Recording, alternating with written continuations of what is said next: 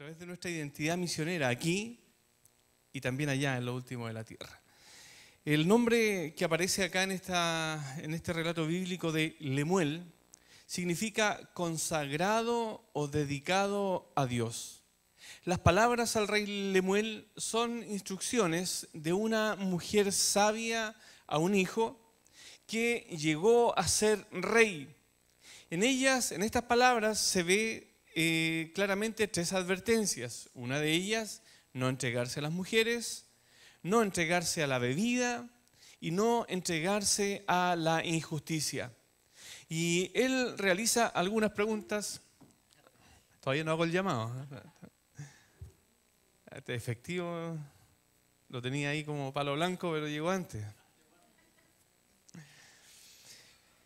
Le, le plantea esta madre a sus hijos algunas preguntas y le dice, ¿qué pasa?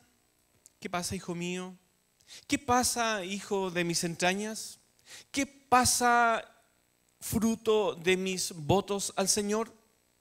Los primeros versos de este capítulo constituyen un reclamo que esta mujer está haciendo a su hijo para que mantenga la cordura en lo que es propio de su responsabilidad y que por cierto con todo el corazón esta madre, al parecer, le había instruido durante toda su vida. Es como si le dijese, hijo mío, tú eres algo de mi ser, algo muy mío. Tengo para ti amor, afecto, autoridad y buenos deseos. Sé prudente, sé bueno y me daré por bien pagada por haberte dado a luz. El mensaje central quizás de, esta, de este texto y como gran consejo de esta mujer aparece en el verso 8 y 9 y que lo podemos nosotros eh, testimoniar justamente con lo que ustedes hicieron ayer y con lo que Dios también está haciendo por medio de algunos hermanos y hermanas allá en lo último de la tierra. Verso 8 y 9, cuando dice, levanta la voz por los que no tienen voz, defiende los derechos de los desposeídos, levanta la voz y hazles justicia, defiende a los pobres y necesitados. Es decir, la iglesia llamada a ser la voz de los sin voz. Ahora, tenemos que analizar claramente tres enfoques en relación a la pobreza. Y hacernos una pregunta, ¿cómo debemos nosotros, los hijos de Dios, los cristianos, cristianas, enfrentar o encarar el crudo hecho de la pobreza en nuestra sociedad y en el mundo de hoy? El primer enfoque que debemos atender es el enfoque racional. Y aquí es mantenernos en la fría objetividad y racionalidad de las estadísticas. Por ejemplo, en nuestra realidad de Chile, la CACEN, que es la encuesta de caracterización socioeconómica, establece que la pobreza en Chile llega al 22% y la pobreza extrema al 7,5%. Es nuestra realidad objetiva en relación a los pobres en Chile. Segundo enfoque, y es el enfoque emocional. Y esta es la reacción indignada a las percepciones, a los sonidos, a los olores de la necesidad humana. Es sentir angustia por el, aquel que está sufriendo. Es sentir dolor por el dolor ajeno. Sentimiento, emoción. La tercera manera, quizás, que debería estimular la razón como también los sentimientos, es el enfoque bíblico. La sola mirada del ministerio del Señor Jesucristo nos debe llevar a realizar una profunda reflexión acerca de este tema. ¿Recuerdan al Señor Jesucristo cuando ve las multitudes? Es una mirada racional, objetiva. Allí está la multitud. Y en medio de la multitud, el Señor tuvo compasión hubo emoción, hubo dolor desde sus entrañas por lo que estaban viviendo aquellos que estaban en la multitud, desamparadas, como ovejas que no tienen pastor. El salmista también escribe ahí en el 113, 5 al 9, ¿quién como el Señor nuestro Dios, que tiene su trono en las alturas y se digna a contemplar los cielos y la tierra? Él levanta del polvo al pobre y saca del muladar, del basurero, al necesitado. Los hace sentarse con príncipes, con príncipes de su pueblo. A la mujer estéril le da un hogar y le concede la dicha de ser madre. Y el salmista termina diciendo, aleluya, alabado sea el Señor. Porque frente a una multitud de desesperanza, Dios desde su trono de gloria desciende para traer gloria y esperanza también al hombre en Cristo. Y por su gracia, tú y yo aún somos parte de esa historia. Entonces, ¿quiénes son los pobres? Los pobres pueden clasificarse en diversas maneras, pero la definición más fundamental en nuestra sociedad parece ser en tres clases. Primera, el primer término en relación al pobre están los pobres en términos económicos. Aquí se encuentran los indigentes, los desprovistos de los bienes básicos para la vida.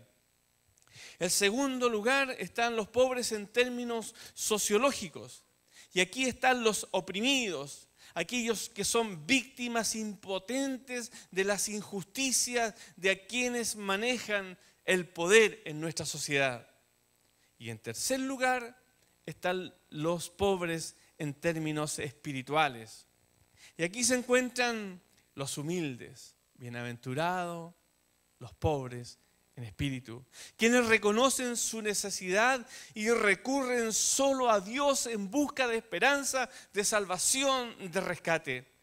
En todos estos casos, de estos tres enfoques, Dios se presenta viniendo a cada uno de ellos, haciendo suya la causa de cada hombre y mujer que está en situación de pobreza. Esto es en consonancia con su carácter de levantar a los pobres del polvo. Es la gracia de Dios en acción. Jesús mismo ante los judíos en la sinagoga se presenta como la manifestación de la gracia, tal como lo relata Lucas en el capítulo 4, citando al profeta Isaías, cuando escribe y dice, el Espíritu del Señor está sobre mí, por cuanto me ha ungido para dar buenas nuevas a los pobres, me ha enviado a sanar a los quebrantados de corazón, a pregonar libertad a los cautivos y vista a los ciegos, a poner en libertad a los oprimidos y a predicar el año agradable del Señor. Lamentablemente, existe una distorsión espiritualizada a esta verdad. La tendencia generalizada de las iglesias es mirar estos aspectos de la pobreza y del mensaje del Evangelio en relación a la pobreza solo de manera alegórica, simbólica. Esta distorsión enfatiza la necesidad espiritual de los seres humanos pero no considera sus necesidades materiales ni físicas, dejando así de lado el mensaje integral y transformador del Evangelio. Por muchos años predicamos que las almas debían venir al Señor, pero nos olvidamos que el alma también necesitaba vestido, que necesitaba una silla de rueda, que necesitaba que alguien le compartiera el mensaje a través de señas que pudiera tener techo en su casa cuando lloviera. Tenemos el ejemplo práctico en la historia de la, de la, nación hebrea, por ejemplo, cómo ellos apelaban a este Dios que desciende del trono y baja y se preocupa de la necesidad del prójimo. Los hebreos tenían un profundo sentido de responsabilidad social para con los que tenían necesidades físicas y, también desposeídos. Ellos, los judíos, todos los viernes, en las sinagogas tenían por costumbre que dos de sus miembros se dieran una vuelta por el mercado y por las casas para hacer una colecta de dinero y víveres a fin de repartirla entre los necesitados. Esta tradición se conocía como la canasta o la cupaja. Había además otra colecta diaria para atender a los que estaban en una situación de necesidad urgente. Esta se llamaba la bandeja, el tamhui. Por ejemplo, la necesidad de las viudas era atendida por, esta, por este subsidio diario, por esta colecta que era recogida. La iglesia cristiana, mayoritariamente judía en sus inicios, conservó esta sana tradición, sana costumbre. Y hoy algo de eso también nosotros realizamos en nuestras iglesias. Sin embargo, siempre es posible mejorar, ya que la necesidad está hoy aún presente en nuestras realidades. Insisto, como bien lo hicieron ayer y como bien lo hacen, aportando a la promesa de fe, a la extensión del reino para cumplir la misión aquí en Peñalolén, que es real, pero también avanzar allá donde también la necesidad es real. Una mujer escribió algo que describe un angustiante grito de auxilio y fuerte cuestionamiento a la iglesia y a la religiosidad. Ustedes tienen que haberlo escuchado o leído por ahí. Cuando escribe, dice, tuve hambre y formaron una comisión para considerar mi problema. Estuve en la cárcel y se retiraron en silencio a orar por mi libertad. Estuve desnuda y reflexionaron sobre la inmoralidad de mi aspecto. Estuve enferma y agradecieron de rodillas por su propia salud. Necesitaba un techo y me predicaron sobre el refugio del amor de Dios. Estuve en soledad y me abandonaron para ir a orar por mí. Parecen tan santos, tan cerca de Dios, pero yo todavía sufro hambre, frío y soledad. Contrario a esto, Jesús nos deja un gran mensaje en relación a este tema, escrito por Mateo en el capítulo 25 verso 35 al 40, cuando dice el Señor Jesucristo, porque tuve hambre y ustedes me dieron de comer. Tuve sed y me dieron de beber. Fui forastero y me dieron alojamiento. Necesité ropa y me vistieron. Estuve enfermo y me atendieron. Estuve en la cárcel y me visitaron. Y le contestarán los justos, Señor, ¿Cuándo te vimos hambriento y te alimentamos? ¿O cuándo te vimos sediento y te dimos de beber? ¿Cuándo te vimos como forastero y te dimos alojamiento o necesitado de ropa y te vestimos? ¿Cuándo te vimos enfermo en la cárcel y te visitamos? El rey les responderá, les aseguro que todo lo que hicieron por uno de mis hermanos, aún por el más pequeño, lo hicieron por mí. Termino con esto. El sabio consejo relatado en este pasaje bíblico aún debe resonar en nuestros corazones. Levanta la voz por los que no tienen voz. Defiende los derechos de los desposeídos. Levanta la voz y hazle justicia. Defiende a los pobres y a los necesitados. Poner en práctica este mensaje es poner en práctica el mensaje de la cruz. Hacerlo hoy es tan necesario como antes, especialmente si dices amar a Dios con todo tu corazón. Ya que sin embargo es importante entender que no podemos compartir algo que no tenemos. Pero Dios está aquí hoy.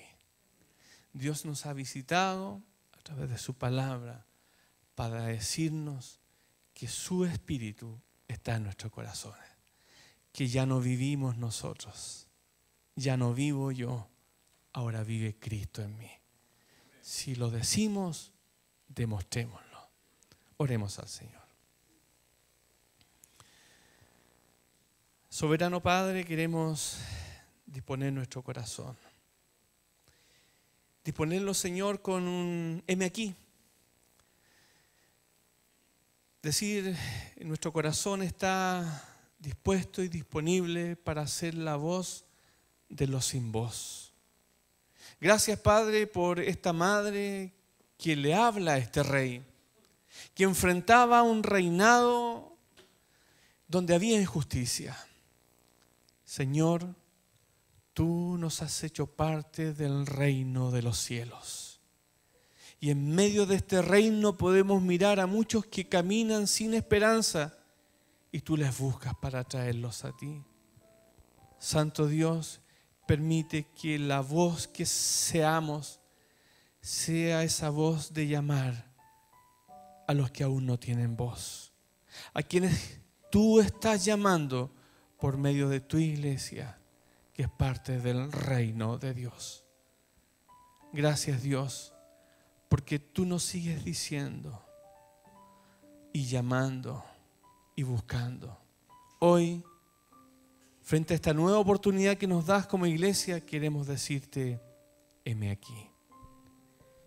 Quizás lo vamos a decir cantando, pero tú conoces nuestro corazón. Gracias por esta nueva oportunidad de como iglesia ponernos de pie, alzar nuestra voz por los sin voz, aquí en Peñalolén, aquí en Santiago, pero también hasta lo último de la tierra. Glorifica.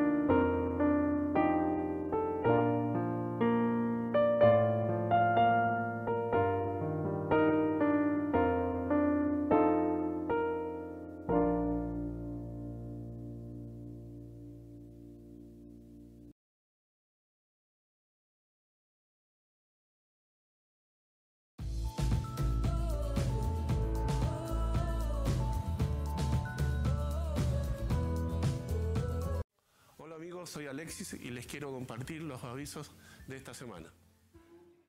La mujer que teme a Jehová, esa será alabada.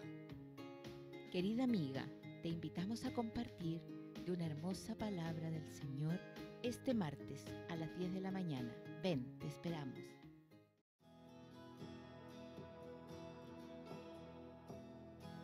La ley de Jehová es perfecta, que convierte el alma. El testimonio de Jehová es fiel, que hace sabio al sencillo.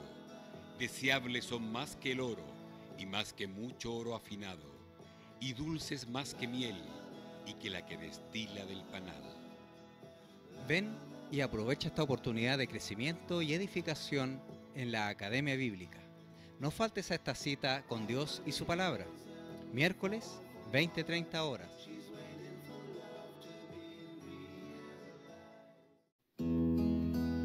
Estén alerta y oren para que no caigan en tentación. El espíritu está dispuesto, pero el cuerpo es débil. Elevemos nuestras voces al Señor para exaltarlo, alabarlo y agradecer de todo corazón. Viernes, 20-30 horas. Ya te lo he ordenado, sé fuerte y valiente, porque el Señor tu Dios te acompañará donde quiera que vayas. Te invitamos a compartir un momento especial con la palabra de Dios, momento de oración y un rico desayuno. Sábado 8.30 horas.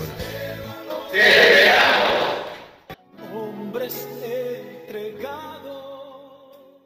Que nadie te menosprecie por ser joven.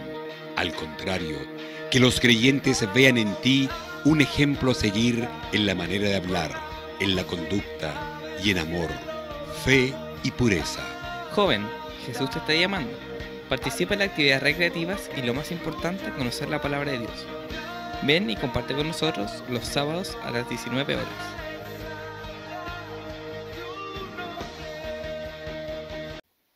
Encomienda al Señor tu camino, confía en Él y Él actuará. Amigos y hermanos, somos llamados a presentar nuestras peticiones delante de Dios y Él hará. Te invitamos a que vengas a acompañarnos a orar contigo los días domingos a las 10 de la mañana. También te invitamos a que compartas tu petición o tu acción de gracias a través de nuestro formulario, a través de nuestro grupo de WhatsApp o también de nuestro webpage.